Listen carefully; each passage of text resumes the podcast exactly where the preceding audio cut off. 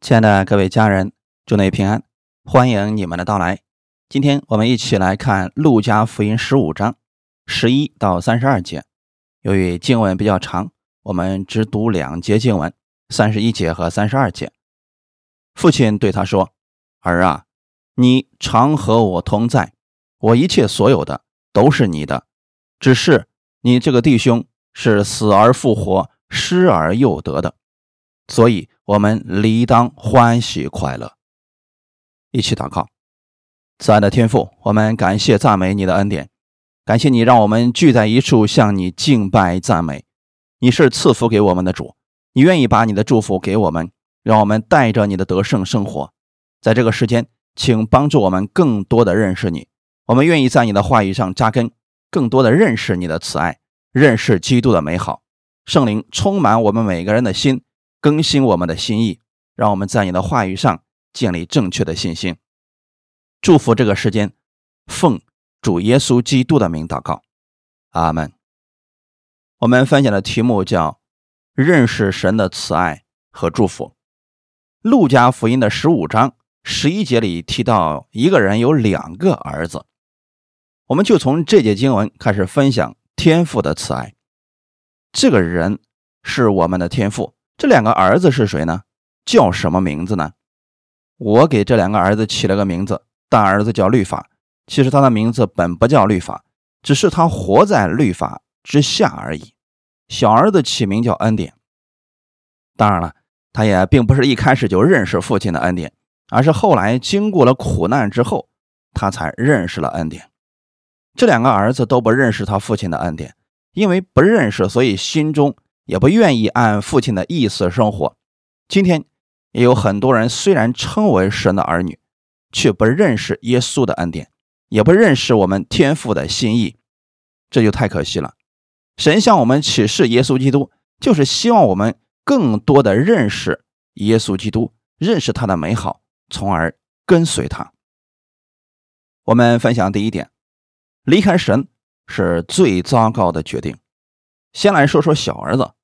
小儿子知道父亲爱他，但在家里的时候却不尊敬父亲，在恩典中放纵了，最后带着家产离开了父亲。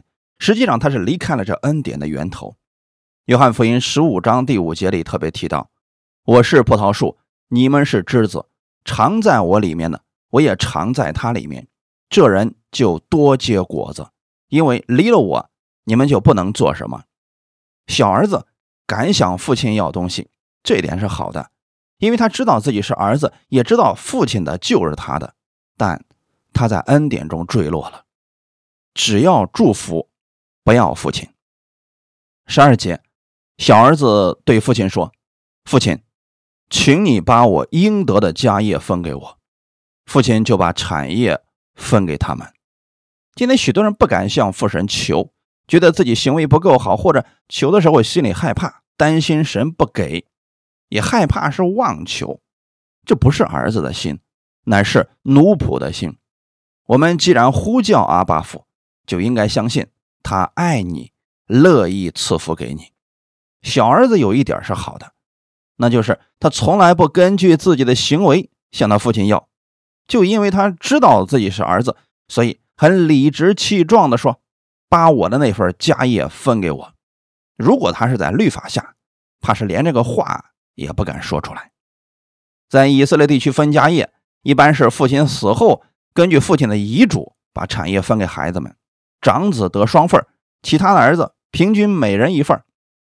小儿子说：“请把我应得的那份家业分给我。”但这一点却违背了律法，因为在父亲还活着的时候说这个话，就等于盼着父亲早点驾鹤西去。根据当时的法律。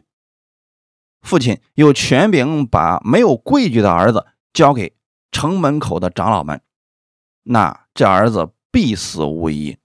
虽然儿子不尊重他，但父亲爱这个儿子，还是把产业分给了他们。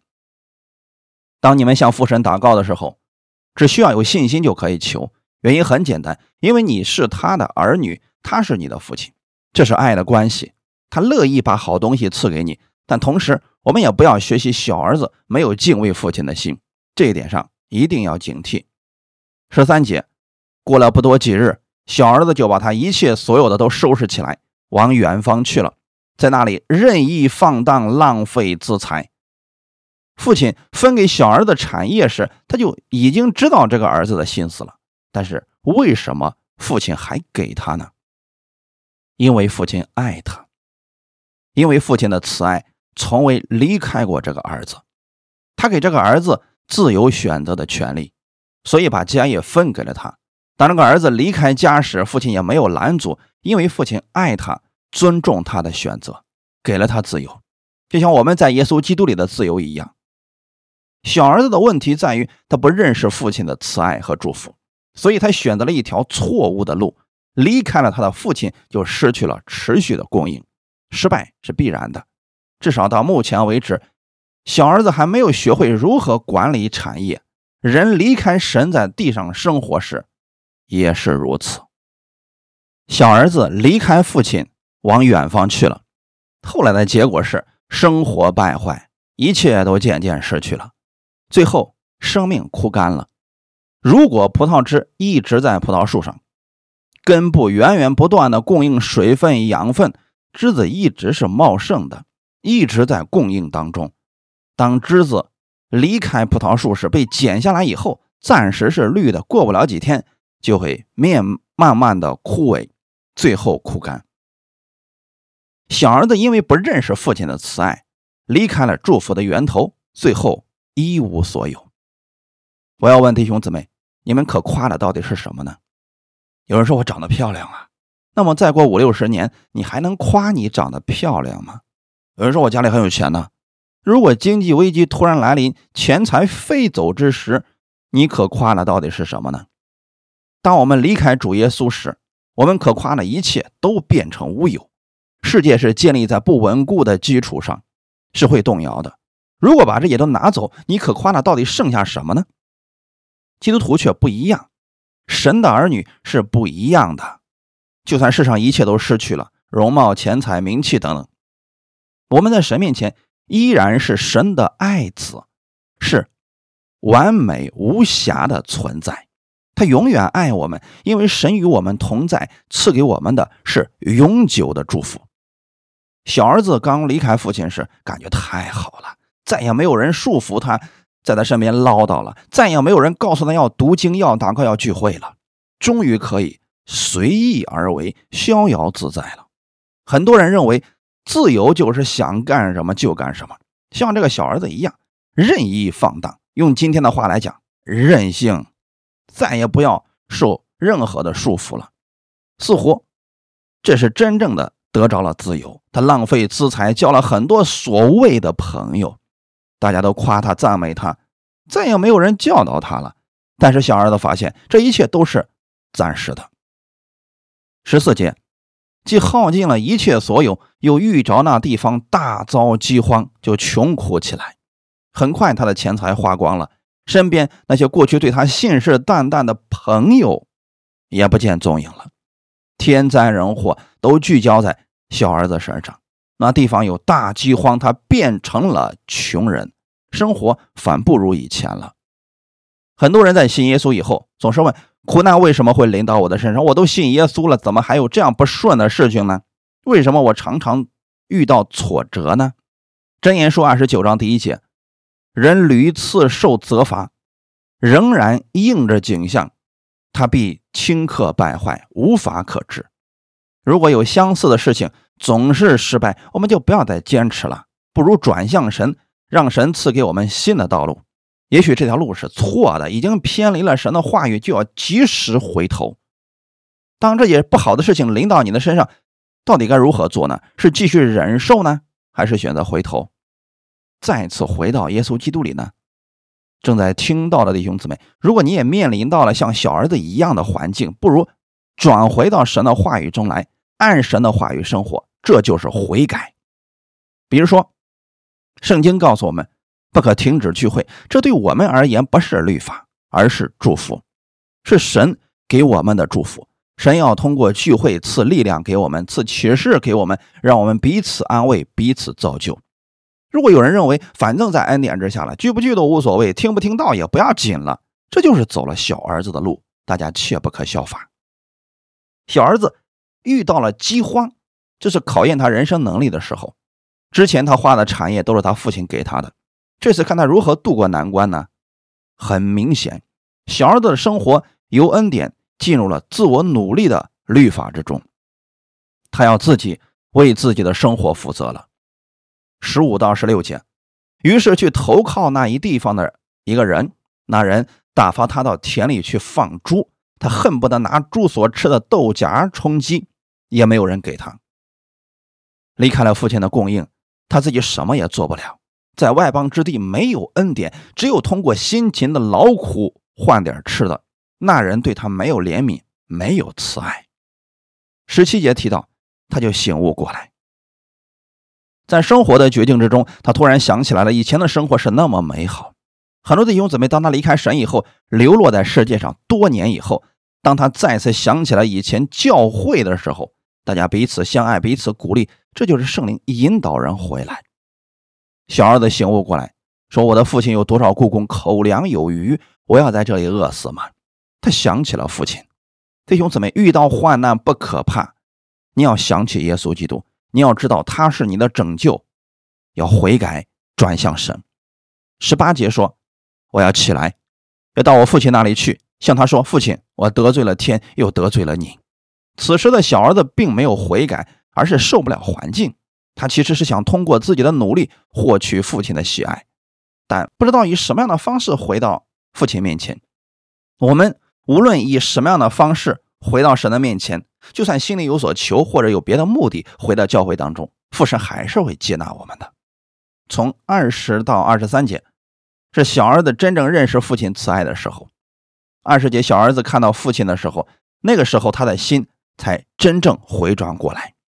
小儿子认识恩典是父亲向他施恩的时候。我们分享第二点，要认识神对你的恩典。从人出生一直到生命结束，神的慈爱从未离开过我们。只是很多时候人不愿意在父神的保护之下，就像以色列百姓一样，神特别愿意与他们同在，赐福给他们，可是他们却不愿意。圣经里提到。我多次愿意像母鸡抱小鸡一样把你们抱在怀里边，只是你们不肯。马太福音二十三章三十七到三十九节：耶路撒冷啊，耶路撒冷，你常杀害先知，又用石头打死那奉差遣到你这里来的人。我多次愿意聚集你的儿女，好像母鸡把小鸡聚集在翅膀底下，只是你们不愿意。看呐，你们的家成为荒场，留给你们。我告诉你们，从今以后。你们不得再见我，只等到你们说奉主名来的是应当称颂的。这就是人不认识父神恩典的时候，人宁可靠自己努力做点什么，这真是太可惜了。二十节以后，小儿子就向父亲走去，相离还远。他父亲看见就动了慈心，跑去抱着他的景象，连连与他亲嘴。为什么小儿子回来，父亲就看见了呢？他的父亲一直在等候他回来，我们也是如此。不管我们何时回头，天父一直在等候着你回来。开始，我们讲到了自由，上帝给你选择的自由。当你要自己去做什么的时候，不要天父管着你了。天父不能在你身上做什么。就像耶稣一样，他回到自己的老家拿撒勒，他很想医治村里的人，可是当地的人厌弃他，所以他在那里。就不能再行什么神迹，神不强制让你做什么事情，唯有感动你的心。只要你回头，他就愿意医治你。我们读整本旧约时，可以发现以色列百姓犯罪离开神，神不是直接击杀他们，而是派先知劝他们回头。可是以色列百姓把这些先知都给杀了，他们宁可靠着自己努力的活着，活在贫穷中。也不愿意按神的话语生活。透过以色列百姓的失败，让我们借鉴。今天我们也是一样的。天父一直在等待着你回转，你不需要为他做什么，他才让你回来。他只是喜悦你，与你的行为无关。当小儿子再次回去时，把准备好的台词儿向他父亲说时。从此以后，我不配成为你的儿子，把我当做一个故宫吧。虽然他有台词，但他离父亲很远的时候，父亲看见了他就动了慈心，跑过去就抱着他的颈项，连连与他亲嘴。这个时候，小儿子他拿出已经背得很熟的台词向他父亲讲，但这个父亲根本不听他讲什么。父亲对仆人讲：“把那上好的袍子拿出来给他穿上，把戒指戴在指头上，把鞋子穿在脚上，把那肥牛犊牵来宰了，让我们一起吃喝快乐。”哈利路亚！当你再次回到天父的怀里时，神不看你用什么样的方式祷告，只要你愿意回来，按他的方式生活，源源不断的祝福就临到你身上了。所以要认识天父对你的慈爱，要认识耶稣基督的慈爱，他乐意赐福给你。感谢主，你一直住在父亲家里时，也许外面会有饥荒，但是你的父亲会替你遮挡这一切的风雨。当你在父亲家里时，也许外面有环境，但你的父却一直能赐给你满足。他绝对不会把豆荚给你，他要赐给你上好的、最好的东西。把那肥牛犊牵来宰了，神赐给我们的都是最好的。他把天国最好的耶稣赐给了我们，不是随便找一个天使替我们死，而是把天国最好的耶稣给了你。所以这里就提到说，把那上好的袍子拿来给他穿上，不是给了故宫的衣服，而是上好的袍子。把戒指给他戴在指头上，这是恢复了他的身份，恢复了。他的地位，感谢赞美主。所以小儿子是在他被父亲接纳以后，认识到了父亲对他的爱。其实父亲以前一直都是这样祝福他的，只是因为祝福太多了，小儿子看不出来那是祝福了，习以为常。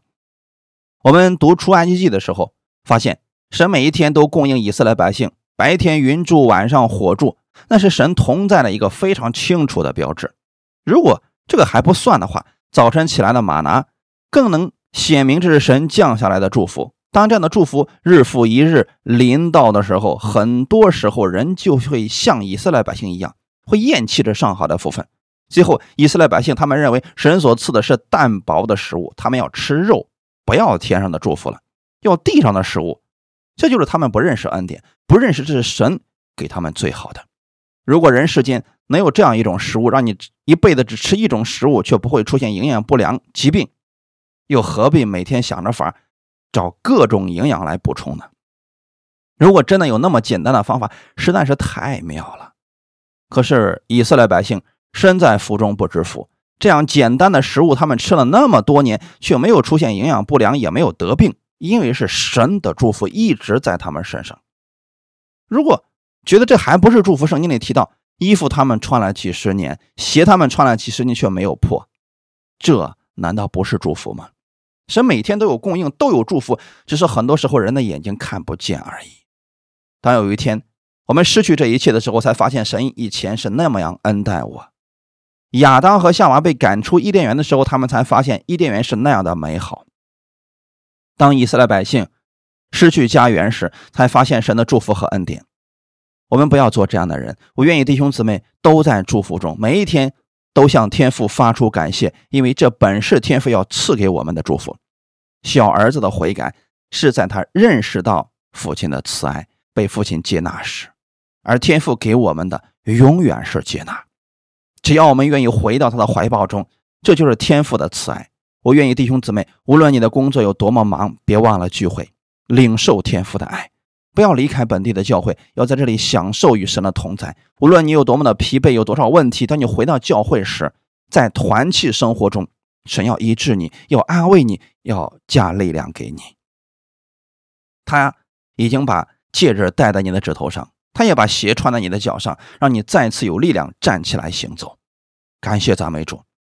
当小儿子回到父亲家里时，家里充满了馨香，牛犊被宰了。跟父亲一起吃喝快乐。我们闭上眼睛默想这段这段经文时，那是一个非常融洽的画面。父亲很高兴，而这个儿子也很高兴。我们都是在恩典之下，不是因为你有了好行为，天父才喜悦你，那是因为耶稣基督的好行为，神就如此喜悦你。不是因为你做了什么，天父才喜悦你，而是因为主耶稣为你做了你该做的所有的一切，所以天父要如此赐福给你。那肥牛犊不是你养的，是天赋的，但是他愿意拿出来与你同喜乐。我们只要愿意回到他的怀抱中，你要认识他对你的慈爱，要认识到这是他给你的祝福，不是把你当故宫，而是因为你是儿子，才得着的。若是你在失望中，在失败中，要回到耶稣基督里来，回到他的怀抱中，必然有喜乐。我给大儿子起名叫律法，其实他不叫这个名字，只是他所做的所有的事情都是在律法之下。大儿子的特点是从来没有离开恩典，却没有享受过恩典。他明明是儿子，却一直活得像奴仆一样。大儿子指的是什么样的一群人呢？这些人没有离开教会，没有远离神，一直都在教会中，却像奴仆一样活着，常常负重前行，生活没有任何改变。原因是在恩典中，却不认识恩典，这是最大的遗憾。二十五节。那时，大儿子正在田里，他回家离家不远，听见坐月跳舞的声音。大儿子实际上是很勤劳的，就像世人所说的，绝对是个好儿子，干活没得说啊，兢兢业业，勤劳的很。但是他心里如何呢？有的姐妹说：“我实在没有办法跟别人传福音，人家一无所缺，比我有钱，要车有车，要房有房，给他讲耶稣，我能讲什么呢？”我都没有底气给人家讲，大儿子和小儿子相比，小儿子一无所有，而大儿子什么都有。但大儿子缺的是内心太需要神的慈爱了，太需要神的安慰了。虽然表面让人很羡慕，父亲很有钱，家业很大等等，但是他心里缺乏耶稣基督，他需要的是我们的主。大儿子从田里干活回来，本身没有问题，离家不远的时候，听见了坐月跳舞声。当你听到一个地方有乐声时，心里应该是高兴的。大儿子叫仆人问道：“什么事情？”仆人说：“你的兄弟回来了，现在无灾无病的回来了。你父亲为此特别高兴。”二十八节出现了，大儿子很生气。他为什么生气呢？嫉妒的心发作了。举个例子，你们就明白了。当你们在教会当中，过去有一位弟兄或者姐妹，以前很有热心，却离开了教会。时隔两年以后，他再次又回来了。他说：“这两年过得很不好，但是我愿意回来。我知道了，以前神一直在祝福我。这个时候，整个教会都是欢腾的，说感谢主，你回来了，我们实在太高兴了。可是，如果教会看到弟兄姊妹回来，很生气，说你回来干什么呀？你们还觉得这是教会吗？大儿子恰巧做了这样的事情。律法之下的人真的很可怕。还记得法利赛人吗？耶稣在安息日医治了一个手枯干的人。”这个人已经枯干了。当耶稣医治他以后，法利赛人却很生气，开始责问耶稣为什么在这一天做这样的事情呢？其实他应该高兴感谢主，可他却很生气。当他们看到拉萨路从死里复活，整个在场的人都应该感谢神才对。可是那些法利赛人却商议如何处死耶稣。这就是律法，律法之下容不得别人有一丁点的错误，也容不得自己失去一点利益。大儿子之所以很生气，觉得小儿子回来要再次瓜分财产，自己的利益要受损失了，很生气，不愿意见这个兄弟。这就是律法。你看到周围的人，经常是定罪式的说话，你看到他们经常是生气、不满意，或者经常说教会有什么样的问题，你怎么样给别人定罪，看到的都是负面的。实际上，这都是在律法之下。我们已经不在律法之下了，乃在恩典之下。在恩典之下的人却不认识恩典，这是很可悲的事情。继续往下看，大儿子不敢进去，父亲就出来劝他，知道吗？我们的天父不愿意我们在律法下，他愿意我们彼此相爱。这个儿子对父亲说：“我服侍你这么多年，从来没有违背过你的命令，你并没有给我一只山羊羔，叫我和朋友一同快乐。律法之下的人总是夸自己，我为主做了多少。”我已经信了主多少年？我告诉你，我看了圣经有多少遍了？我能背过的经文有多少了？我讲到多少年了？你懂什么呀？当你看到这样的人的时候，要谨慎，因为他是大儿子，是在律法之下的。大儿子说：“我服侍你这么多年了，从来没有违背过你的命令。”他把父亲的话语当做命令遵守。但神的话语是对我们有益处的，这不是律法，而是恩典。提摩太后书第三章十六到十七节，圣经都是神所漠视的，与教训、督责、使人归正、教导人学艺，都是有益的，叫属神的人得以完全，预备行各样的善事。大儿子认为父亲很吝啬，完全没有怜悯之心，心里有很多埋怨，觉得父亲对他一点也不好。不知道有多少人在埋怨神的时候是这个样子：我信了你这么多年了，为什么你就不祝福我呢？我都祷告这么长时间了，为什么神还不医治我呢？其实这些想法不太正确。我们不可能用好行为或者祷告多少换取神的怜悯。大儿子在父亲家里却不认识恩典，因为他从不敢向父亲求。律法下的人，他们向神求的时候总是心惊胆战的，因为他们有太多的害怕。律法下的人通常是想用好行为换取祝福，因为他们不认识耶稣的恩典。耶稣基督为他们做了什么？他们不认识天父有多少慈爱在他们身上，更不明白神赦免了多少。他的爱就有多少，他不知道父亲不会因为他少干一天的活就不喜悦他。我们的耶稣没有行一件神迹的时候，一件事情都没有做的时候，神已经说：“这是我的爱子，我所喜悦的。”这就是我们的神。当你什么都没有做的时候，只是单单相信耶稣基督的时候，神就已经喜悦你了。你不必努力让神喜悦你，因为神已经喜悦你了；不必努力让神祝福你，因为神特别愿意祝福你。感谢赞美主，所以你不必再用你的努力换取神的祝福。如果你也像大儿子一样，想让父亲给你祝福却不敢求，实在是太可惜了。大儿子作为长子，可以得到双倍的产业，可是他一直觉得这一切都是父亲的，不敢向父亲诉说自己真正的需求。这就是律法之下的人，想要却不敢求。我愿意听到的弟兄姊妹，不要自己限制了神的祝福。他父亲最后说：“儿啊。”你常和我在一起，这本是祝福。你常和我在一起，这是旧约时神给人最大的祝福。雅各骗了他的父亲和哥哥，当他出门的时候什么都没有，手里就拿着一根杖。可是神说：“我必与你同在，必赐福给你。”后来雅各得到了三十倍、六十倍、一百倍的祝福。当基甸心里害怕时，神说：“大能的勇士耶和华与你同在了。”当约书亚害怕的时候，神说：“不要惧怕，也不要惊慌，因为你无论往哪里去，耶和华你的神必与你同在。”这是我们最大的祝福之一。神与你同在，他就是你的保护，就是你的供应。父亲一直与这个儿子同在，但是大儿子却不知道这是最好的祝福。神不仅仅让我们进天国，还要把丰盛生命的祝福也要赐给你。父亲紧接着对儿子说。我一切所有的都是你的，弟弟现在知道了，父亲所有的一切都是他的，可是哥哥却不知道。父亲还要给二大儿子解释说：“我一切所有的都是你的，弟兄姊妹，耶稣所有的一切都是你的，天国里所有的一切都是你的，这是天父给你的慈爱，这是神给你的祝福。你要把这祝福用到身上，大胆的向神求，向神祷告，因为这一切都是你的。感谢赞美主。”耶稣基督已经为我们夺回了天上地下一切的权柄，你也有权柄为自己医治，为你身边的人奉主耶稣的名义医治。你也可以奉耶稣基督的名给你身边的人祝福，给你家人孩子祝福。要知道这一切都是你的，要认识到天父已经把所有的慈爱都放在了你的身上，通过耶稣基督已经赐给你了。